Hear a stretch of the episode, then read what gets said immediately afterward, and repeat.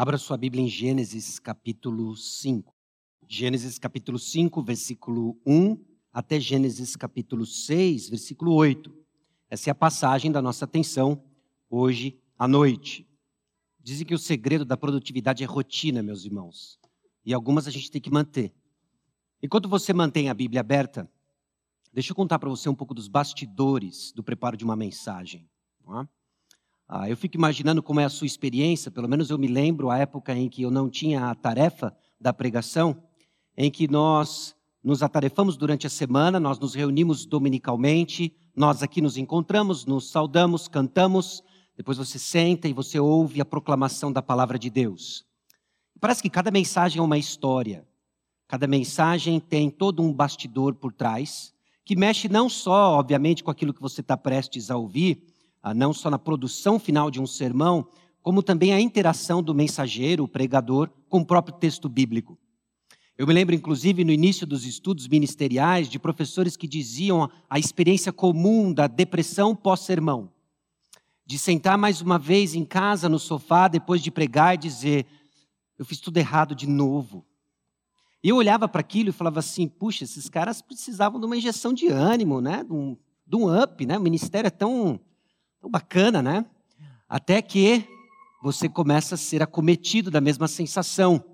Existe algo acontecendo que transcende a experiência da comunicação de uma palestra, que transcende a comunicação de uma palestra. Definitivamente não é isso que ocorre.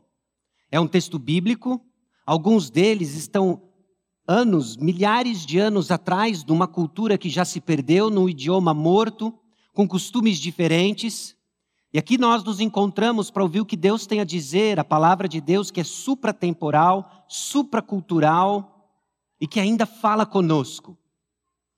Então lá vão os intérpretes, aqueles que se arriscam a pregar a palavra de Deus, aqueles que junto com Paulo devem dizer: quem é suficiente para essas coisas?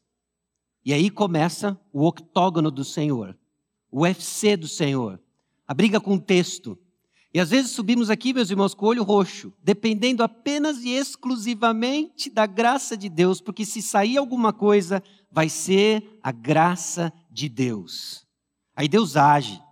Deus fala de um jeito diferente e a palavra de Deus alcança corações de um jeito que a gente nem planejava, nem pensou. Mas é porque a mensagem não é nossa, é do Senhor. Então hoje é um desses dias. Hoje o bicho vai pegar. Hoje, nem PowerPoint está saindo. Mas nós vamos resolver isso agora. Então, deixa aberto em Gênesis capítulo 5, versículo 1. E nós vamos até o capítulo 6, versículo 8. E enquanto eu arrumo aqui, e você se concentra para a leitura, deixa eu te fazer uma pergunta. Não só nós vamos ouvir a mensagem da palavra de Deus, mas eu espero que a mensagem esteja de acordo com o que o texto nos comunica. Aquilo que Deus, há muito tempo atrás, entendeu, pretendeu que comunicasse para nós hoje, 2021. E a pergunta que eu tenho para você é que certas palavras, certos conceitos, evocam para nós reações. Se eu dissesse para você, por exemplo, alegria, qual é a imagem que vem a sua cabeça. Alegria. Imagina, a alegria. Talvez veio o corinho, né? A alegria está no coração. Ou ainda, quando você pensa sobre férias. Férias, pense, férias. Pensando aí? Tem uma boa para você agora. Comida. Ó. Oh comida. Pensou alguma coisa aí? Eu pensei várias coisas. Ou ainda, família. Família. Que estamos, família. Agora, nem todas as palavras que eu tenho para você talvez evoquem sentimentos tão positivos. E esse aqui, ó, morte. Morte. Esse é um tema que traz à tona muitos pensamentos. Não só pensamentos, como também emoções. Como medo. A morte é uma experiência desconhecida. Nunca ninguém teve uma sucessão de mortes para ir se adaptando e se preparando para a final. Nós temos relatos, obviamente, na palavra de Deus, de ressurreição. Todos aqueles que foram ressurretos, exceto do Senhor Jesus Cristo, morreram de novo. E o Senhor Jesus Cristo enfrentou a morte. Aliás, a base da nossa esperança é essa. Mas ainda traz sentimento de medo ou fuga. Nós não queremos encarar a morte. Talvez quando o assunto direciona para a morte, você é um daqueles que, é, com licença, eu, eu, eu preciso sair. Você sai da roda, você tem medo de encarar o assunto morte, refletir sobre morte. Ainda que nós sejamos cientes de que longevidade tem seu limite. A sociedade não quer encarar isso, não é? São tantos os produtos, propostas, dietas, todas elas com o objetivo de lhe garantir pelo menos mais alguns anos de vida. Ou receio, nós não queremos falar, ainda mais quando ela chega, chega para levar algum de nós e aí nós vamos ser obrigados a encarar a sua realidade. E parte da mensagem de hoje mostra o resultado de uma comunhão quebrada, colocando meus irmãos como consequência imediata a morte. A experiência que é tão comum ao nosso redor, em nossa sociedade, em nosso tempo, na história da humanidade, tem uma explicação. Nós já vimos isso em Gênesis capítulo 3, e agora Gênesis capítulo 5 nos ajuda a entender como ela é parte da vida dos filhos de Deus. Mas a passagem não só fala sobre morte e nos leva a encarar a realidade da morte, como ela também nos chama a algumas outras experiências comuns. Por exemplo, você já teve que encarar a pergunta: o que eu preciso fazer? O que eu preciso fazer? No contexto de aconselhamento ou jornada cristã, individualmente inclusive, nós temos que encarar constantemente a pergunta: o que eu preciso fazer? Você encara uma dificuldade, você encara um problema, você encara um, um obstáculo familiar. E aí nós fazemos a pergunta: o que, que eu preciso fazer, obviamente, para mudar minhas circunstâncias? E não precisa de muito tempo para que essa pergunta seja respondida pelo eu não consigo. Já esteve aí? Eu não consigo. Eu não consigo lidar com a minha ansiedade, eu não consigo lidar com a minha ira, eu não consigo lidar com os meus desejos. E aí, junto com esse eu não consigo, vem o é difícil demais. É difícil demais. Todas essas frases são ditas literalmente ou ideias comunicadas em contexto da nossa caminhada cristã. Será que se identifica você, marido, que não consegue conduzir a sua família nos caminhos do Senhor? Você não consegue cumprir suas responsabilidades dentro de casa? Parece que lhe falta uma peça. E aí você pergunta para quem é mais maduro na jornada cristã: o que eu preciso fazer? E aí lhe é dito e você olha, mas eu não consigo. É difícil demais, eu estou cansado de mais uma vez tropeçar. Ou você, esposa, que suporta com apatia, indiferença dentro de casa. Parece que você não vai conseguir viver assim por muito mais tempo. Ou você, filho, que olha para os seus pais como um enigma a ser decifrado, questionando ordens, ou verbalmente, ou no seu coração deixando com que aquilo queime no seu coração. E você, o que, que eu preciso fazer? Eu não consigo, é difícil demais. Talvez sua luta nem seja relacionamentos familiares, mas profissionais, ou dentro da igreja, ou ainda sua luta nem envolva contexto de relacionamentos, mas questionamentos sinceros diante de situações adversas e diversas. Mas sabe o que todas essas questões e esses anseios têm em comum? Todas elas pressupõem que você vive nas suas próprias forças. Todas elas pressupõem que a solução final para os seus problemas está em você. Então não é à toa que o que nós colhemos é frustração, porque todas elas dependem da sua força, que é sim pequena, a sua criatividade e a sua capacidade, ou deveria dizer incapacidade, de se salvar. Perceba então como isso tem sido improdutivo. E aí nós começamos a olhar que a vitória que nós acabamos de cantar, na verdade, é traduzida ao longo da semana em derrota. E eu não consigo traduzir essa vitória que nós temos em Jesus, afirmamos e é bíblica, numa vida de fato em abundância. Nossos objetivos estão errados, nós pressupomos que somos capazes de nos salvar, nós, nós pressupomos que temos sabedoria inerente em nós mesmos, entendemos errado sequer o que é vitória, o que é derrota nós ainda temos uma confiança inflada no que nós podemos fazer. E Gênesis capítulo 5, versículo 1 até Gênesis capítulo 6, versículo 8, vem como uma peça importante para desmontar a confiança que resta que nós temos em nós mesmos.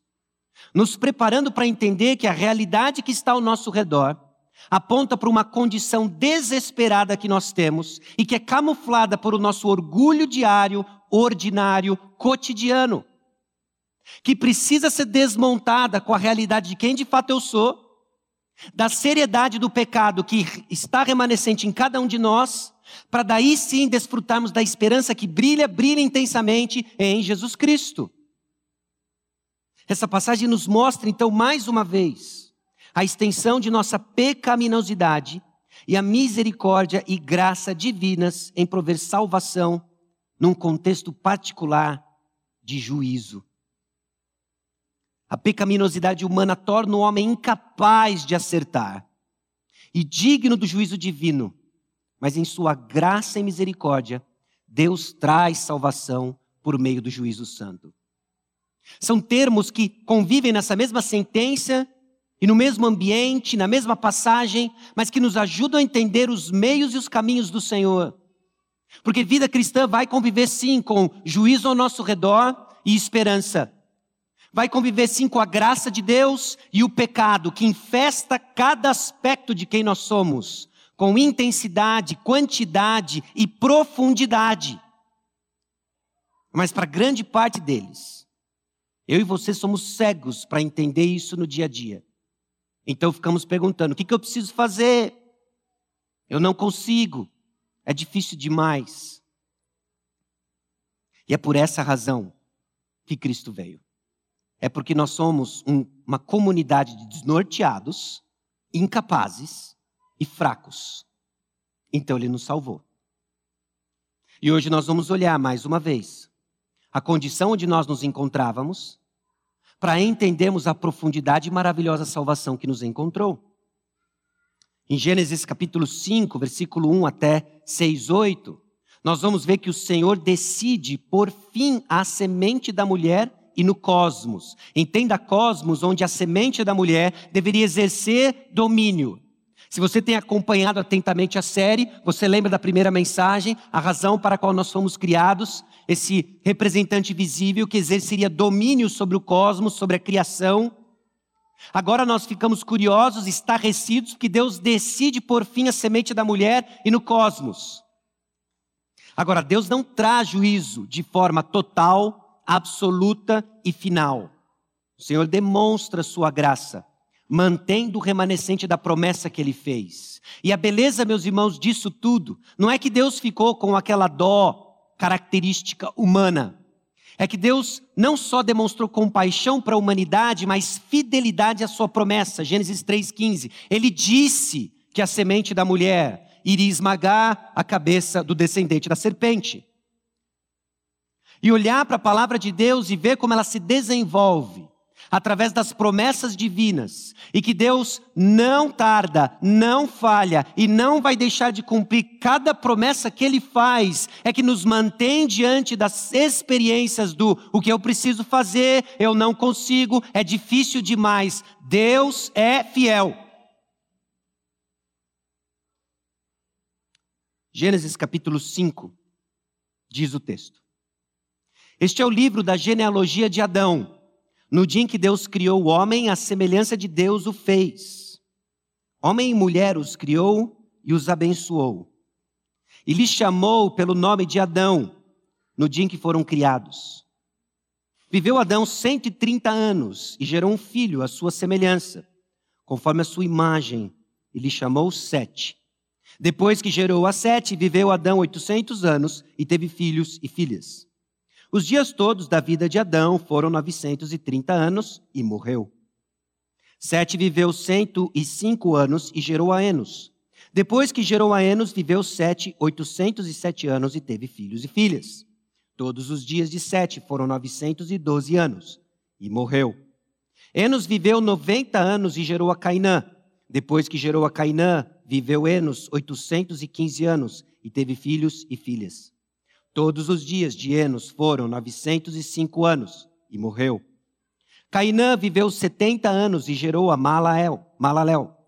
Depois que gerou a Malaléu, viveu Cainã 840 anos e teve filhos e filhas. Todos os dias de Cainã foram 910 anos e morreu.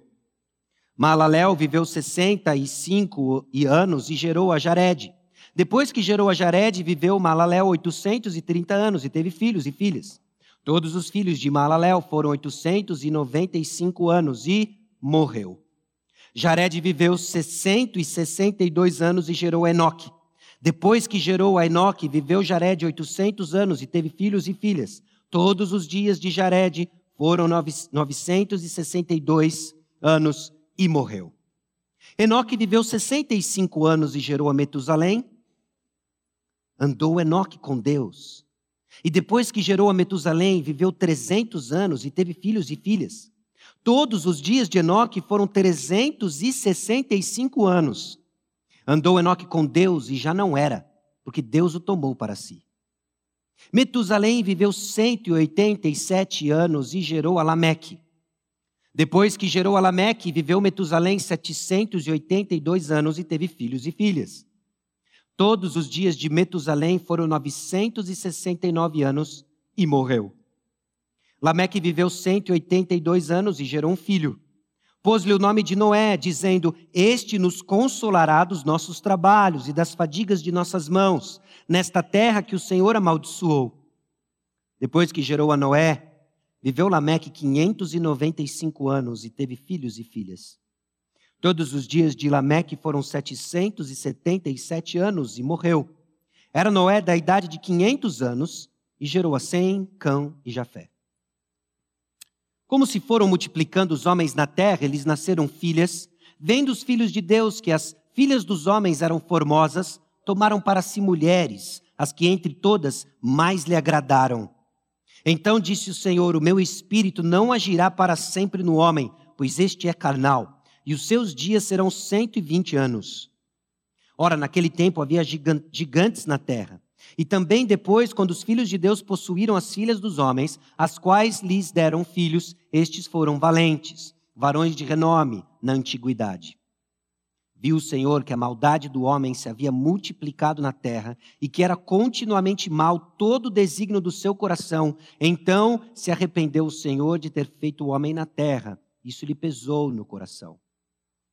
Disse o Senhor: Farei desaparecer da face da terra o homem que criei o homem e o animal, os répteis e as aves dos céus, porque me arrependo de os haver feito. Porém, Noé achou graça diante do Senhor. Vamos orar mais uma vez. Senhor, aqui estamos diante da tua palavra, palavra eterna, diante do Deus imutável. Palavra que revela a nossa condição frágil, ainda na presença do pecado, onde experimentamos a morte tocados pelo pecado, estamos à mercê de tantas mazelas dessa sociedade, desse mundo que geme aguardando redenção. A realidade é que quando vemos a corrupção na criação e a corrupção no homem, nós queremos também ter mais uma vez um vislumbre renovado do Senhor Jesus Cristo. Aquele que está reconciliando não só a humanidade, mas o cosmos, a criação, no qual aguardamos uma nova criação, uma comunhão restaurada. Então, ajuda-nos, Senhor, a não só entrar, a perceber a profundidade do nosso pecado e, e ficar sozinhos e soltos em desespero, mas ao nos depararmos com a realidade do nosso pecado, que sejamos mais uma vez consolados pela graça abundante em Cristo Jesus. E é no nome dele que nós oramos. Amém. Meus irmãos, Deus ele é consistente com seu caráter em trazer juízo sobre a humanidade, e ele é fiel com suas promessas para preservar os seus filhos. A passagem ela une duas trajetórias da ação divina, juízo e preservação. E os dois caminham juntos para nos ajudar a entender a obra e os feitos do Senhor. Deus ele é consistente no seu caráter a ponto de trazer juízo sobre a humanidade. Nós encerramos a leitura do texto na expectativa de que algo virá, algo catastrófico vai vir. O Senhor disse que vai disciplinar, que vai limpar a face da terra, do homem, dos animais, dos répteis e das aves. Você, conhecedor da Bíblia, já sabe: tem água vindo, é o dilúvio que está chegando. Mas o texto termina lançando esperança de que um homem chamado Noé encontrou graça diante de Deus. Aliás, esse homem já é mencionado no próprio capítulo 5 de Gênesis, juntamente com um outro parça profeta chamado Enoque. Homens que tiveram um destino diferente daquela genealogia que seguia um padrão. Fulano viveu tantos anos, gerou Ciclano, depois ele gerou filhos e filhas e morreu. São dez gerações mencionadas e duas delas fogem o padrão. Noé, em Lameque e Enoque. Meus irmãos, o texto traz para nós a realidade da morte e da esperança, que vão caminhando juntos para nos ajudar a entender o que o Senhor está fazendo ao longo da história da humanidade. Porque morte e esperança, meus irmãos, acompanham a vida dos filhos de Deus. Gênesis capítulo 5 nos aponta para uma, uma temática, a temática da morte.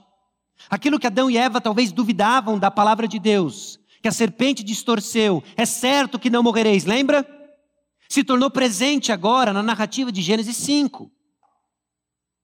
É paulatino e morreu, e morreu, e morreu, e morreu. Morte faz parte da nossa experiência humana, frágil, finita. Mas aqui e ali Deus vai colocando pontos de esperança nos chamando a atenção de que enquanto experimentamos a dura realidade da morte, de que é possível dizer de que daqui 100 anos, todos os presentes aqui dentro, talvez com raríssimas exceções, de um longevo bebê aqui no nosso meio, vão estar mortos se Cristo não voltar. A morte é uma realidade. Mas aqui e ali, Deus nos dá esperança. E o que é curioso é que ele faz isso colocando uma genealogia, citando pessoas pelo nome, fazendo um contraponto daquilo que encerrou a mensagem no domingo passado, da geração de Caim, caracterizada por todos os seus feitos. Aqui nós vemos a geração de Sete, onde cada homem é mencionado, apontando para o seu valor em que alguns nomes são ecoados ao longo da Escritura, tanto no Antigo quanto no Novo Testamento, nos apontando a sua importância, porque a narrativa bíblica segue desde Gênesis 3,15, caracterizando a descendência da mulher e a descendência da serpente. Genealogias ganham então um significado diferente para nós. É um grande presta atenção, criando expectativa quando virá aquele que vai esmagar a cabeça da serpente. Esse texto então mostra como a linhagem de Sete chegou até Noé. Os nomes são referidos desde Adão até Noé. Também mostra esse reino da morte, presente na história desde a queda. É o que alguns chamam usando até a expressão hebraica de mais um Toledote, mais uma história, mais uma descendência que cria e constrói a mensagem do livro de Gênesis. Nós vimos a, o Toledote, a descendência dos céus e da terra, em Gênesis,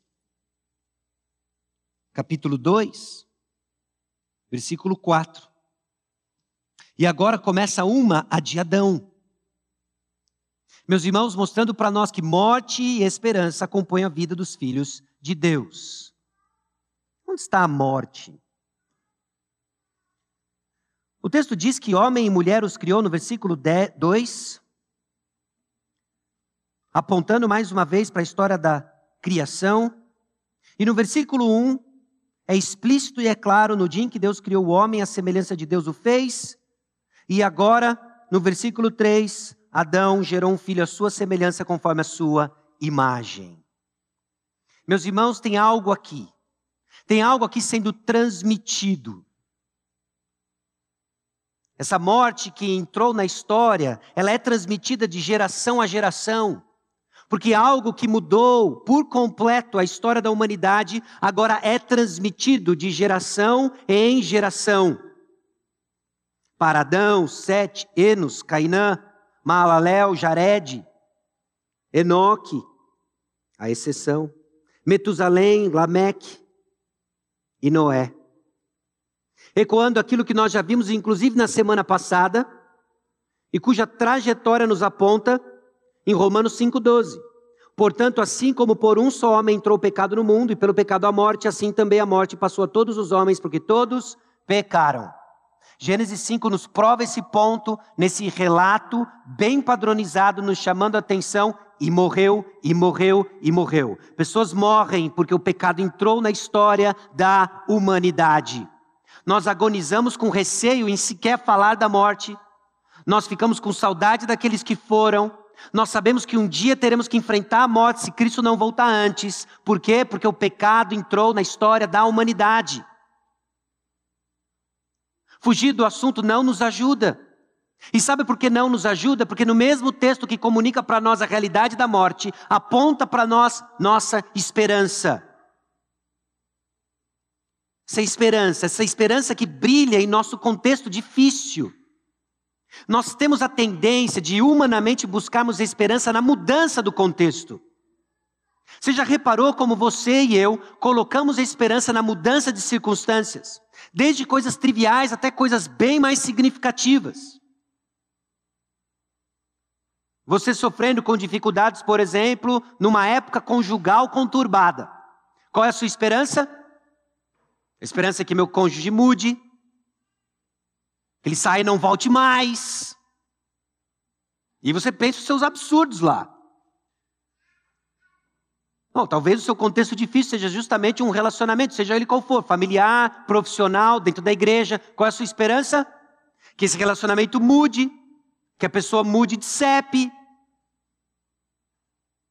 um bem distante. Essa é a nossa esperança. A esperança humana frágil de mudanças de circunstâncias. Mas Gênesis capítulo 5 está nos treinando a enxergar de que a nossa esperança brilha no contexto difícil. Nós vivemos um contexto difícil. O contexto de pandemia, o contexto de vivemos debaixo de governadores ímpios, autoridades ímpias. Deus às vezes dá uma aliviada. Nós vivemos em relacionamentos conturbados, truncados. E são nesses contextos difíceis que Deus nos chama a atenção para mais uma vez mostrar e enxergar a sua esperança. É hoje que você precisa enxergar a esperança. Não é quando mudar as suas circunstâncias, mas é hoje. Gênesis capítulo 5 diz que no meio de tanta morte, de gente que está partindo, brilha a esperança. A esperança de que Deus vai reverter aquilo que o pecado distorceu. Você crê nisso? Meus irmãos, aquilo que nos faz agonizar diante das circunstâncias de pecado, diante daquilo que o pecado maculou, distorceu, é nesse contexto que brilha intensamente a esperança. Todo mundo viveu tantos e tantos anos, gerou fulano e morreu. Está ligado também a ide, sede fecundo e etc. Mas aí no versículo 21, nós vemos um, um adolescente de 65 anos que gerou Metusalém. Esse adolescente era muito especial, esse adolescente de 65 anos. Ele já parava em vaga especial, olha só. Mas ele andou com Deus. Essa é a geração daqueles que começaram a invocar o Senhor. Enoque andou com Deus. Meus irmãos, tem tem pouca informação sobre Enoque. Tudo que nós sabemos é que ele andou com Deus. E cabe a nós agora exercer a nossa imaginação, a nossa criatividade santificada, para ficar imaginando o que, que, o que, que era que Enoque fazia. O que, que era essa comunhão íntima que nos leva a experimentar esperança em contexto difícil. Ao invés de procurar a sua esperança na mudança de circunstâncias desse mundo caído, que vai sim de mal a pior, que nós já temos prescrito que nos últimos dias serão difíceis, os homens serão difíceis. Que tal andar com Deus? Que tal entender de que eu sou completamente incapaz de mudar um palito das minhas circunstâncias, mas eu posso escolher com quem eu ando? Andar com Deus.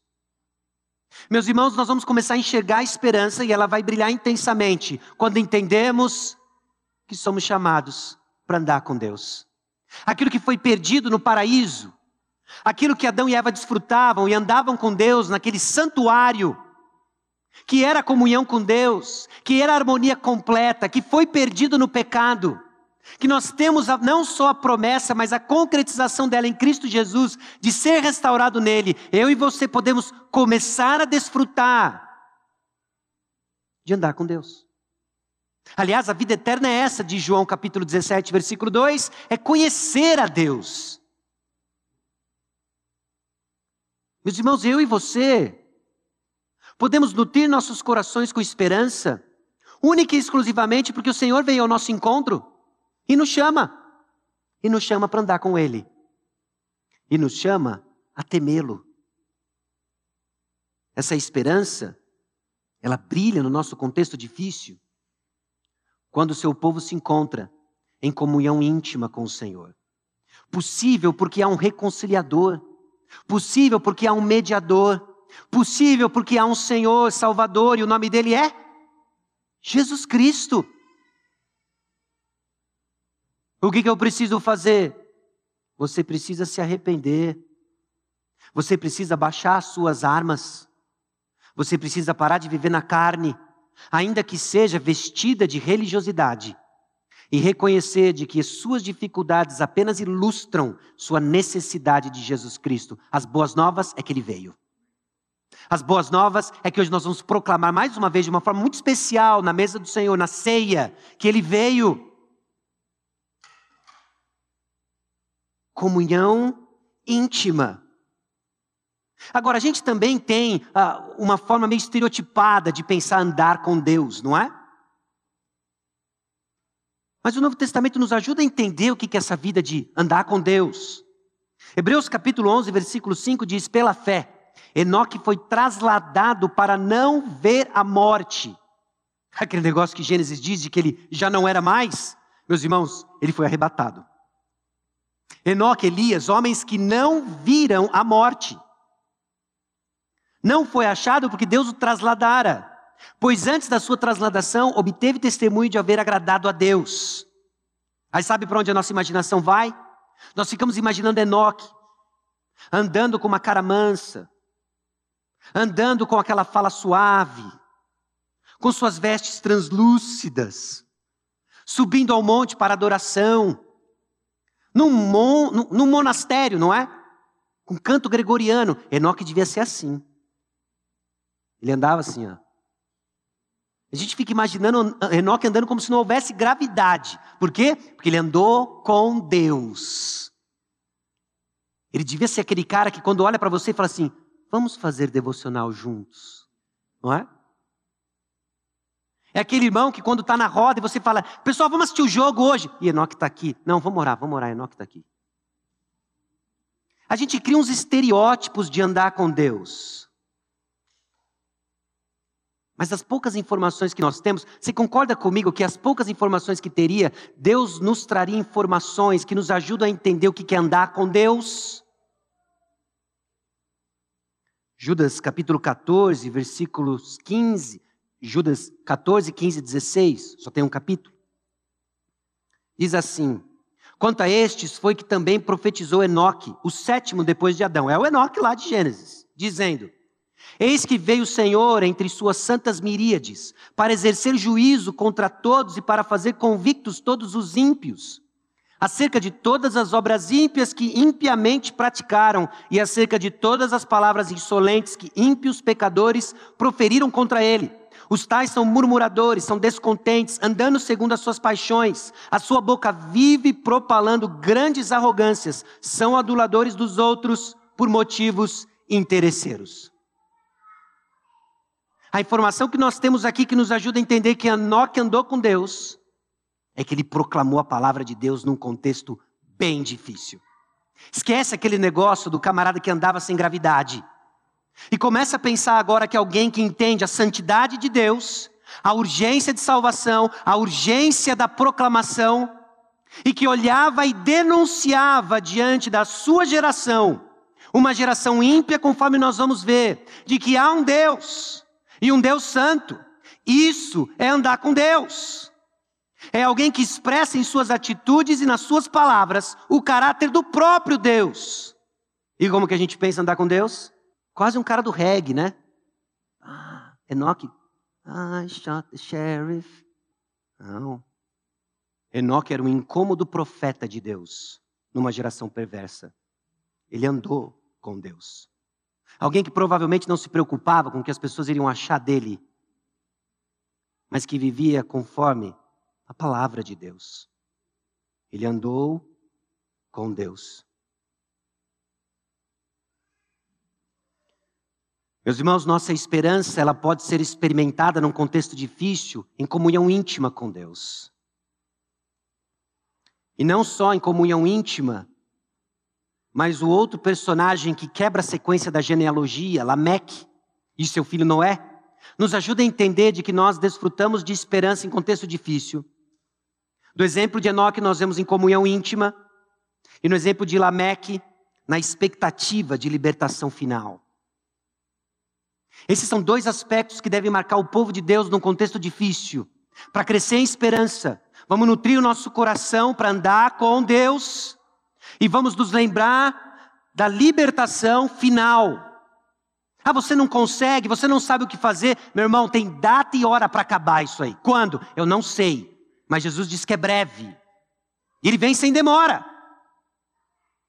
Não, mas é só isso que você tem a me dizer? Bom, é isso que a Bíblia diz que é suficiente para manter você encorajado, animado, exortando um ao outro, zeloso na prática de boas obras, com o olhar fixo em Cristo Jesus. É isso que cabe a nós. Meus irmãos, nossa esperança brilha em contexto difícil. E olhemos para Enoque, andando com Deus. Olhemos para Lameque, que pra, parece que para cada criança que nascia ele olhava: será que é esse? Será que é ele quem vem para esmagar a cabeça da serpente?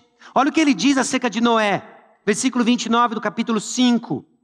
Pôs-lhe o nome de Noé, dizendo: Este nos consolará dos nossos trabalhos e das nossas fadigas de nossas mãos nessa terra que o Senhor amaldiçoou. A expectativa de Lameque era: ele vai vir, ele, ele vai reverter. De fato, Deus usa Noé, mas de uma forma inusitada. Eu acho que Lameque sequer sonhava com o que iria acontecer através de Noé. Mas era onde estava a esperança dele. Onde está a sua esperança? Num contexto difícil, onde as coisas apertam e apertam localmente, perto de você, aperta globalmente, assista as notícias, onde está a sua esperança? É o que nós temos que nos perguntar, é o que nós temos que nos animar, nos encorajar, nos lembrar. Nossa esperança é a libertação final, meus irmãos. Tudo tem hora para acabar. Quando? Eu não sei. Você não sabe. E quem se levantar no nosso meio dizendo que sabe, falso profeta. Nós temos que aguardar a libertação final. Lameque está aguardando justamente isso. Meus irmãos, morte e esperança. Enquanto nós peregrinamos, cada morte é um lembrete que algo está errado. Algo está errado. Não é à toa que Eclesiastes nos chama a justamente refletir no funeral, diante da morte, nossos caminhos. Algo está errado.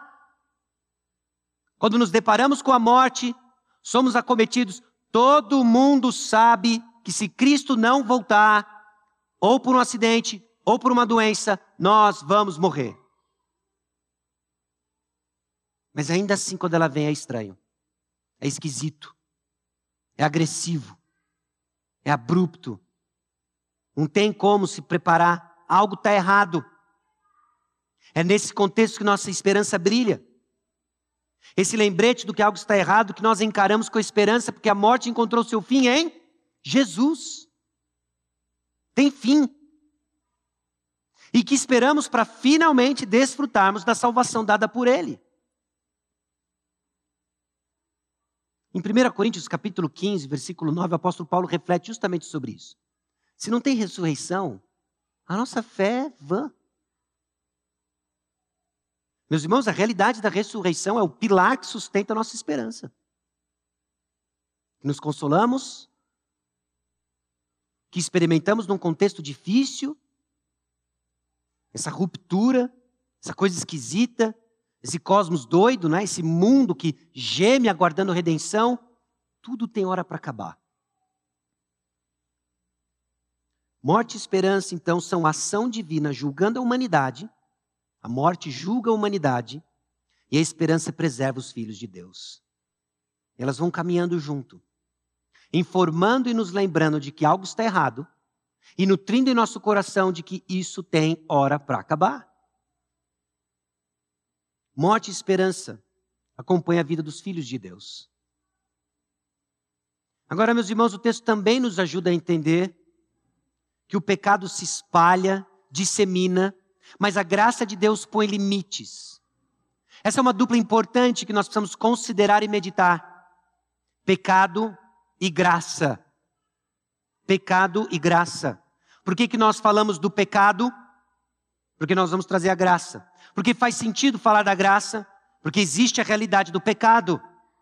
Assim como morte e esperança, que parecem coisas tão distintas, se complementam para nos ajudar a entender o que está acontecendo ao nosso redor, assim é com pecado e graça.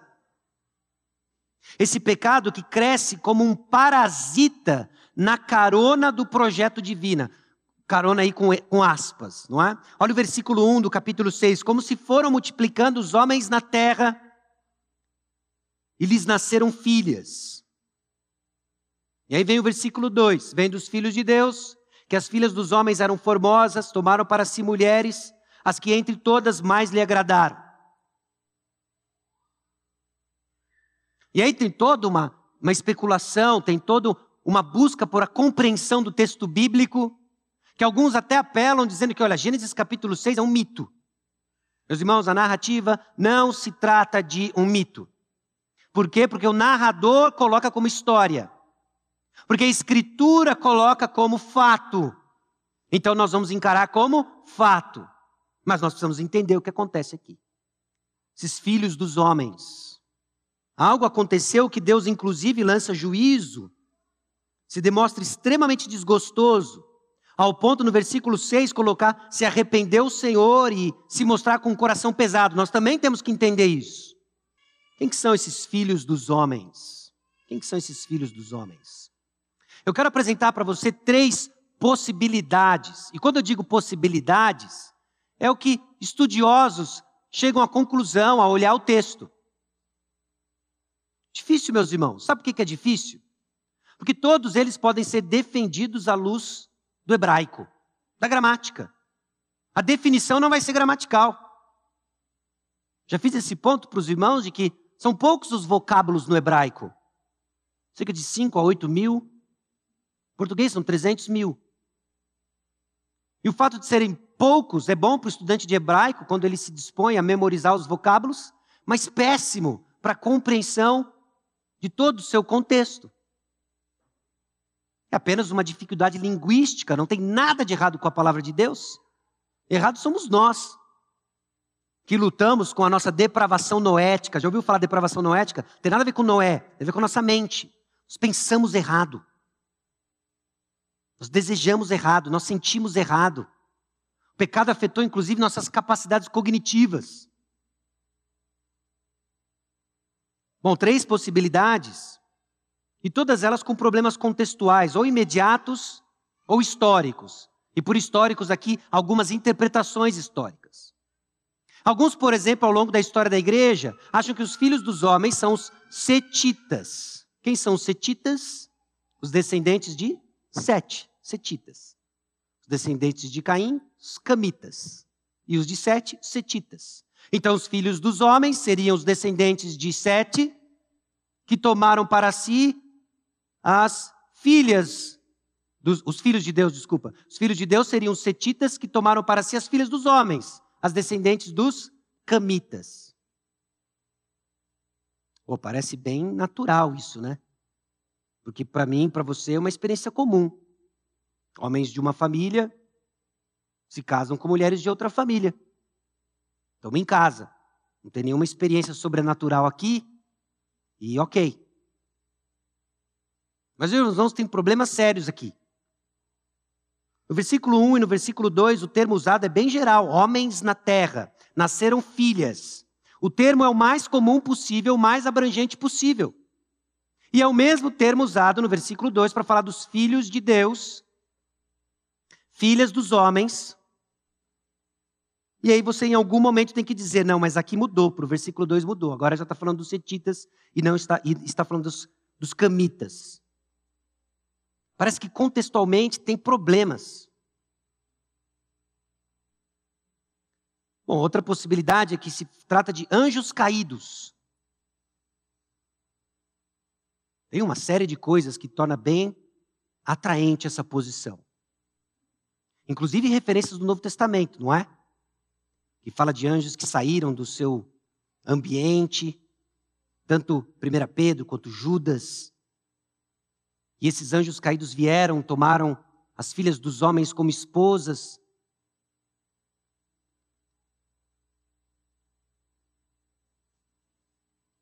Mas parece difícil a gente encontrar isso no contexto do dilúvio. Porque o dilúvio é um julgamento contra a humanidade, não contra os principados e potestades. E aí a gente começa a olhar isso e fala assim: e agora? Bom, alguns colocam uma dinastia de tiranos, homens poderosos de sua época, que faziam o que bem entendiam. É uma interpretação antiga, judaica. Esses filhos de Deus eram considerados nobres, aristocratas, príncipes, que se casaram com várias mulheres, formando verdadeiros haréns. Aliás, na antiguidade isso era comum. Lembra do faraó? Que olhou, olhou para Sarai, eu quero ela no meu harém. Esses homens tiranos faziam o que queriam, sem discernimento espiritual. Embora esse conceito de tirano pareça meio improvável versus anjos, além de esvaziar 1 Pedro capítulo 3, versículo 19, e Judas capítulo 6, versículos 6 e 7. Todos parece que tem um ponto positivo, todos parece que tem uma dificuldade. Anjos caídos, aí a gente lembra de Jesus que fala que os anjos não se dão em casamento. E agora? Então o que, que eles fizeram aqui?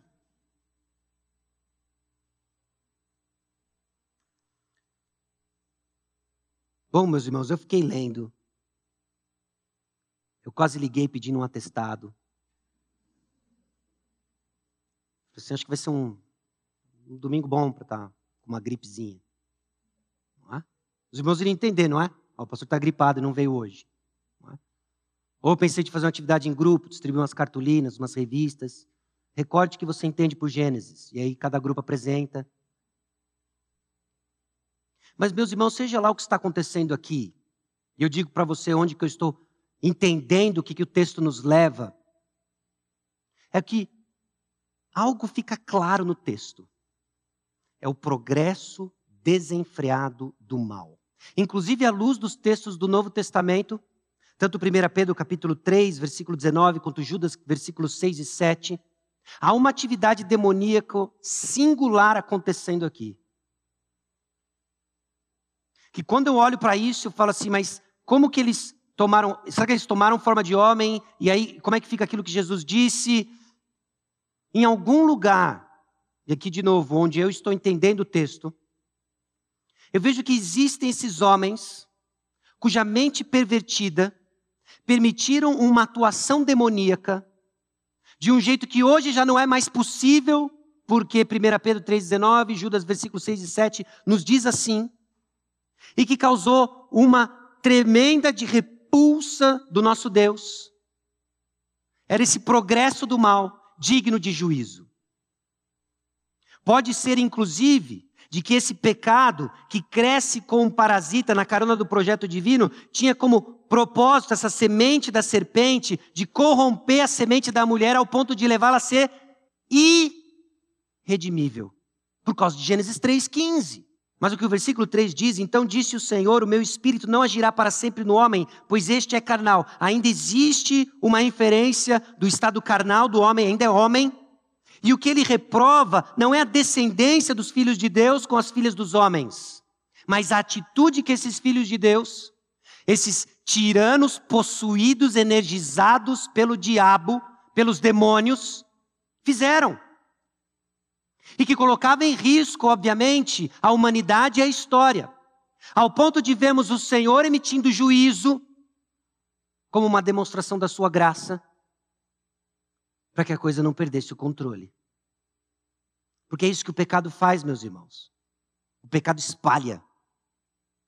E o objetivo de Satanás ao longo de toda a história da humanidade é fazer o maior estrago possível. Nem que ele tenha feito algo aqui, sabe-se lá o que é nesse versículo 2. Se de fato foram esses anjos caídos, ou se foram esses tiranos, essas autoridades possuídas de um jeito que não é mais nem possível hoje. Mas o estrago era grande ao ponto de olhar esse mal crescendo, se expandindo, e o Senhor colocando um breque nisso. E sabe qual é o breque? Deus não irá deixar seu espírito doador de vida naqueles que causam desordem. E essa é a forma que Deus age ao longo da história. Você já parou para pensar e olhar e ter aquela conversa de compadre? Tá ruim aí, né?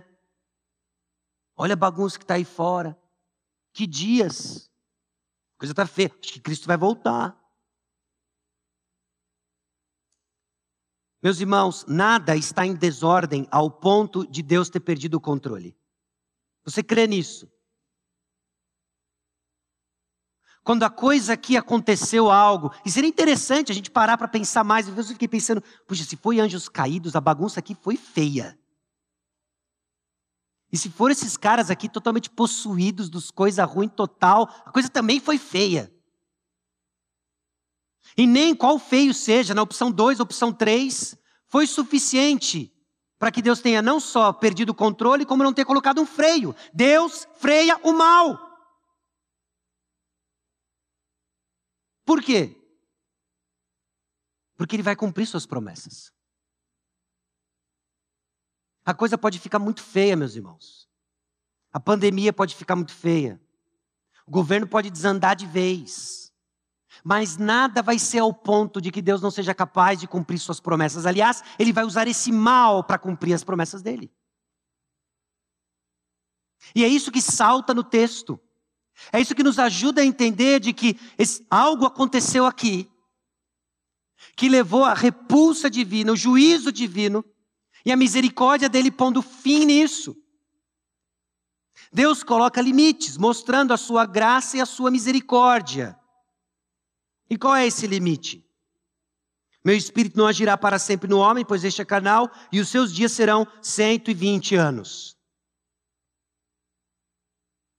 Mais uma expressão aqui que eu falei assim: ó, acho que agora eu vou pedir um atestado mesmo. O que, que são esses 120 anos? Porque depois daqui, alguns viveram 175, alguns viveram 140, é óbvio, sim, que depois disso daqui teve uma diminuição daquele negócio de 900 anos que a gente estava lendo. Meus irmãos, aquilo é literal. Homens viveram 900 e tralala anos de vida. Mas aqui Deus põe um limite. Deus põe um limite e dá um aviso. Eu vou trazer juízo. E a demora do juízo divino, um pouquinho mais de 100 anos, é a prova da sua misericórdia. Um padrão que ele estabelece para, inclusive, o momento que hoje eu e você vivemos.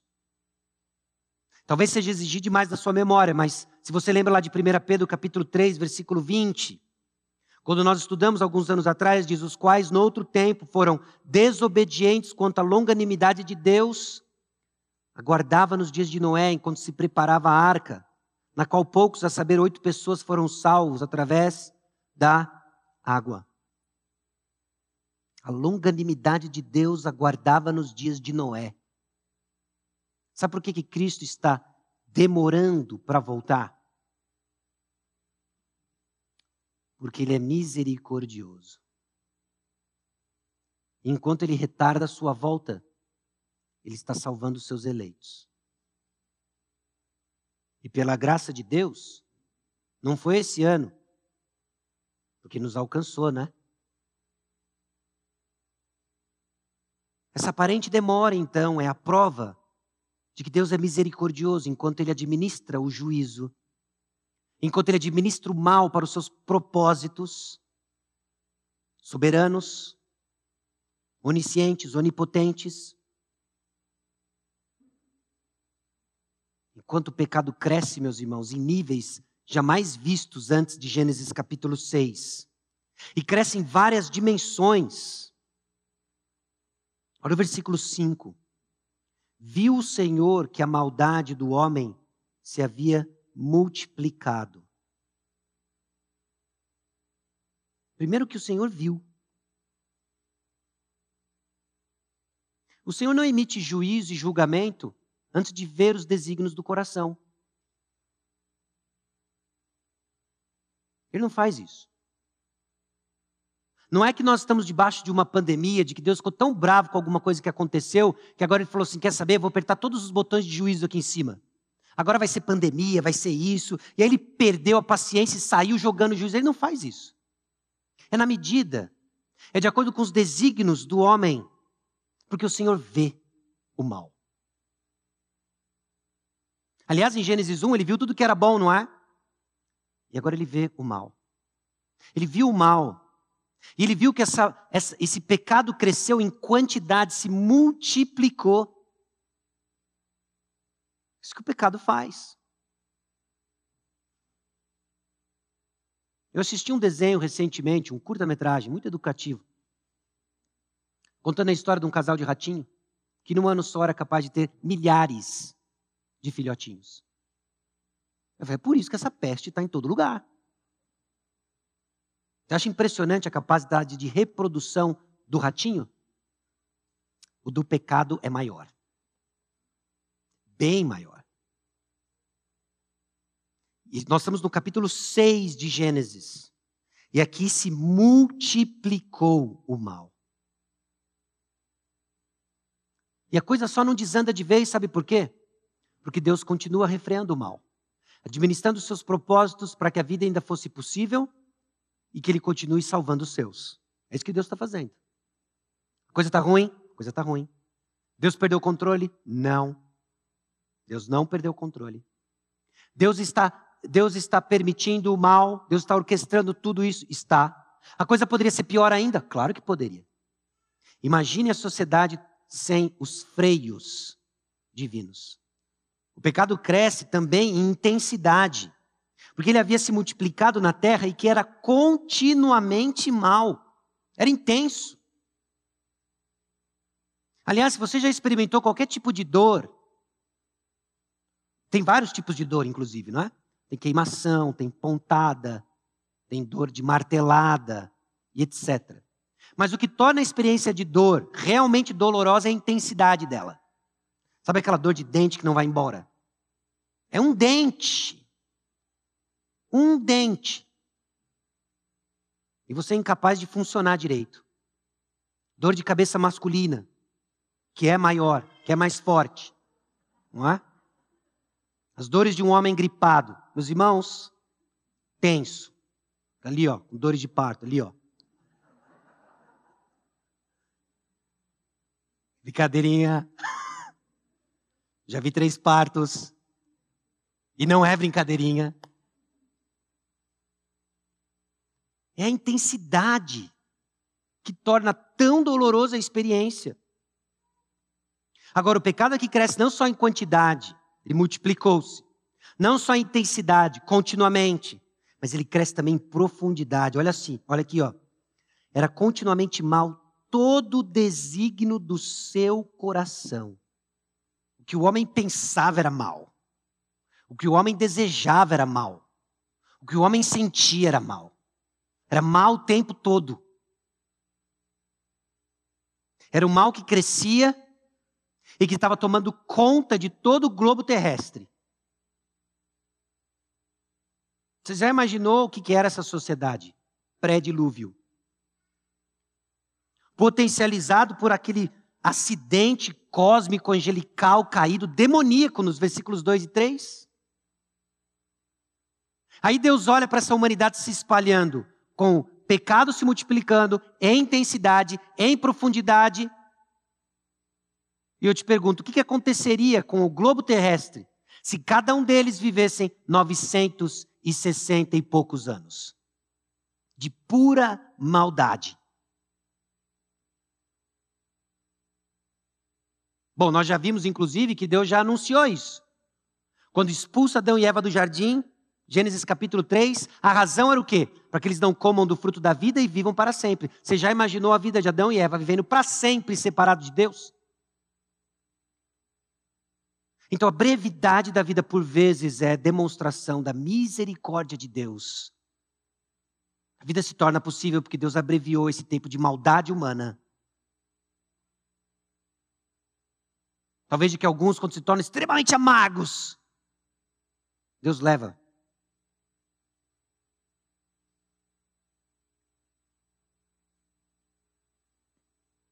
Mas esse pecado que cresce é alvo da graça que se manifesta. A graça de Deus que começa a ser descrita a partir do versículo 6, de forma consistente com o caráter divino. O texto diz: Então se arrependeu o Senhor de ter feito o homem na terra. Sabe que a, a primeira imagem que a gente tem é de impor no texto a nossa experiência, não é? Parece que Deus é como se você tivesse feito um desenho e falasse: Não, me arrependi de ter feito esse desenho, vou fazer outro. Na criança tem muito disso, né? Pai, me dá uma folha. Pega uma folha, faz um desenho. Não gostei. E aí faz o quê? Troca. Parece que Deus está fazendo isso. Ele fez um desenho, o pecado cresceu em quantidade, intensidade, profundidade. Ele diz: Não gostei, vou mandar água. Eu me arrependi de ter feito. Mas, meus irmãos, o, o, texto descreve a forma consistente do caráter divino em demonstrar sua graça. Porque coisas mudaram de Gênesis 1 a 6, e nenhuma delas foi o nosso Deus. Deus não mudou.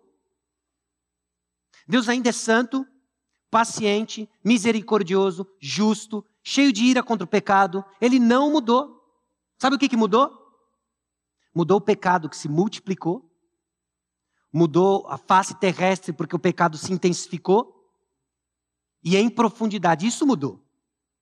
Então Deus, de uma forma consistente com o seu caráter, age de acordo com a circunstância. E é descrito para nós aqui que ele se arrependeu, mas não no sentido de que agora, quando eu e você erramos um desenho, nós nos arrependemos e toca a vida. Não, Deus está agindo de acordo com o seu caráter. E o seu caráter é santo.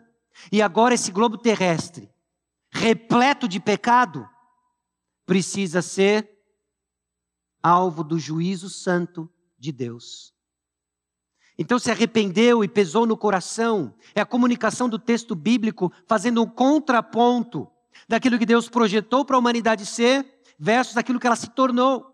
É o Senhor que é apresentado com tristeza e um coração pesado versus o coração endurecido do homem implacável,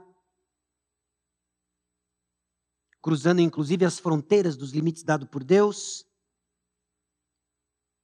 e que agora a graça se manifesta em juízo. Farei desaparecer da face da terra o homem que criei, o homem, o animal, os répteis e as aves dos céus, que me arrependo de os haver feito. Vou manter consistência no meu caráter e essa história foi aqui registrada para mim e para você. Para que a gente olhe, entenda quem o nosso Deus é, tema o Deus Santo e encontre consolo no versículo 8. Porém, Noé achou graça diante do Senhor. Porém, Noé achou graça diante do Senhor. Porque Deus vai ser capaz, e obviamente no plano dele é assim que ele fez, de exercitar a coerência no seu caráter, de trazer o justo juízo e ainda assim ser fiel às suas promessas. Que ele prometeu libertação. É assim que a graça se manifesta. Então, Deus imutável é sempre ofendido pelo pecado. E diante do que aconteceu, ele vai emitir o seu juízo. O problema é global. O juízo vai ser global. Pecado é universal. O Salvador, universal.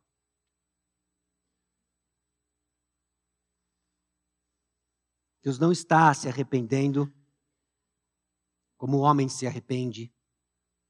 1 Samuel capítulo 15, versículo 29, também a glória de Israel não mente nem se arrepende, porquanto não é homem para que se arrependa, não é como eu e você. Mas ele exerce aqui a coerência do seu caráter, de que o que mudou não foi o Senhor, foi a humanidade com o crescimento do pecado. Lançando para nós justamente um paradigma de juízo, nos ajudando a pensar os dias que eu e você vivemos.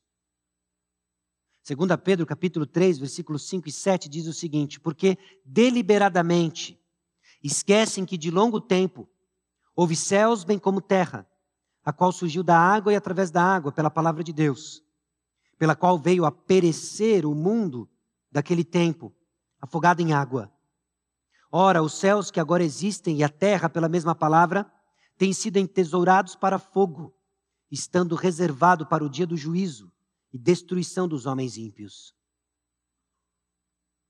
Noé e os seus contemporâneos traçam para nós um padrão de juízo que eu e você hoje também vivemos. São dias difíceis, as pessoas se davam e se entregavam em casamento, viviam como se não tivesse um Deus no céu e não aguardando o juízo vindouro. E ele veio de uma forma repentina para aqueles que estavam ignorantes em seus pecados. Noé preserva Noé, Deus preserva Noé. Cenas do próximo capítulo. E hoje, alguns ainda dormem achando que se trata de uma teoria da conspiração, delírio religioso, de que Deus vai destruir céus e terra com fogo.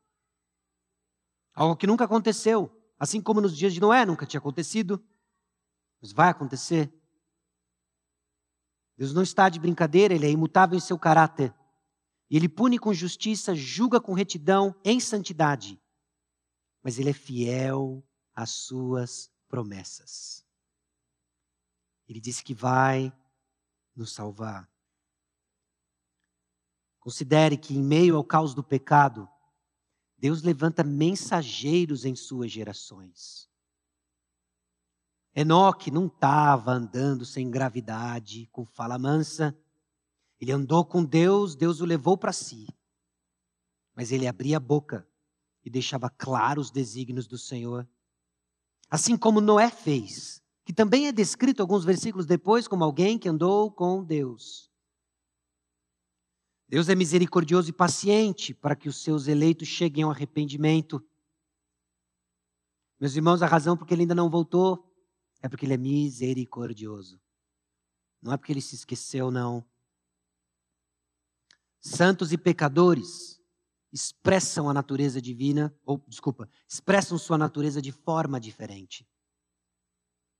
A linhagem de Caim é radicalmente diferente da linhagem de Sete. A maneira como você expressa a sua natureza revela a sua linhagem. E aqui a mensagem nos confronta.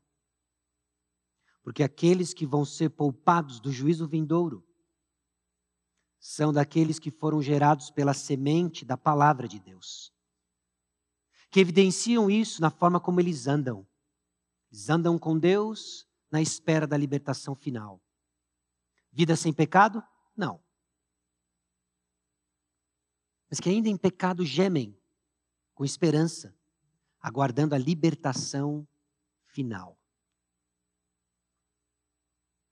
Mas alguns se mantêm coerentes também com sua natureza, mas com uma natureza de pecado multiplicando em intensidade e deixando com que cada desígnio do seu coração seja marcado pela sua própria vontade. Assim como faziam aqueles que tomavam as mulheres que mais lhe agradaram. É o padrão de Gênesis 3, 6. Eu vejo, tomo, me aproprio. O que governa suas decisões? O que governa as suas decisões? Meus irmãos, somos chamados para viver para aquele que por nós morreu e ressuscitou. E o que a história de Enoque nos lembra é que onde a comunhão com Deus é restaurada, a libertação da morte é obrigada a seguir. Enoque experimentou uma comunhão restaurada com Deus e foi liberto da morte. Nós temos a nossa comunhão restaurada em Jesus Cristo. Estamos libertos da morte. Se Cristo não voltar, em nossa geração, todos nós vamos experimentar a morte, apenas como uma passagem, para definitivamente desfrutarmos da vida eterna. Deus é consistente, meus irmãos, com seu caráter em trazer juízo sobre a humanidade e fiel com suas promessas para preservar os seus filhos. Bendita esperança. Em dias difíceis, onde nós somos mais uma vez confrontados que eu não sei o que fazer, eu não consigo, é muito difícil. Ah, é por isso que Cristo veio. Porque essa é a profundidade da nossa condição de pecado, mas isso também aponta para a grandiosidade da obra de Jesus em nosso favor. Vamos orar? Senhor nosso Deus e Pai, o Senhor é santo. Nós, pecadores, o Senhor enviou Jesus para morrer em nosso lugar, quando nós ainda éramos pecadores, inimigos do Senhor. E o Senhor nos reconciliou em Jesus. E o que segue agora em nossa trajetória é uma peregrinação em contexto difícil, mas com a intensa esperança do Evangelho, e que garante para nós que a liberdade da morte é real.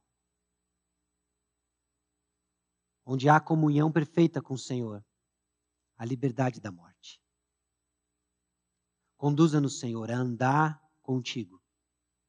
Por causa do que Cristo fez, Conduza-nos, Senhor, a lembrar da libertação final, do dia que se aproxima, onde não mais experimentaremos a morte, onde não mais sofreremos com a quantidade, intensidade, profundidade do pecado, mas iremos desfrutar completamente da comunhão com o Senhor. Nossos corações às vezes sequer conseguem ansiar por isso. Estereotipamos comunhão com o Senhor, nos apegamos a estereótipos e deixamos de perceber que andar com o Senhor é ser consistente com o seu caráter. Às vezes, de confrontar e denunciar o pecado, trazer conforto em Jesus Cristo, desenvolver as virtudes cristãs. E para tudo isso, nós carecemos exclusivamente do Senhor. Então, nutre o nosso coração, nutre o coração do povo, do povo de Deus, para desejar mais de Ti. E conforme mais uma vez nos aproximamos da ceia do Senhor, que sejamos lembrados da realidade em Cristo, da esperança que nos aguarda. Em nome de Jesus. Amém.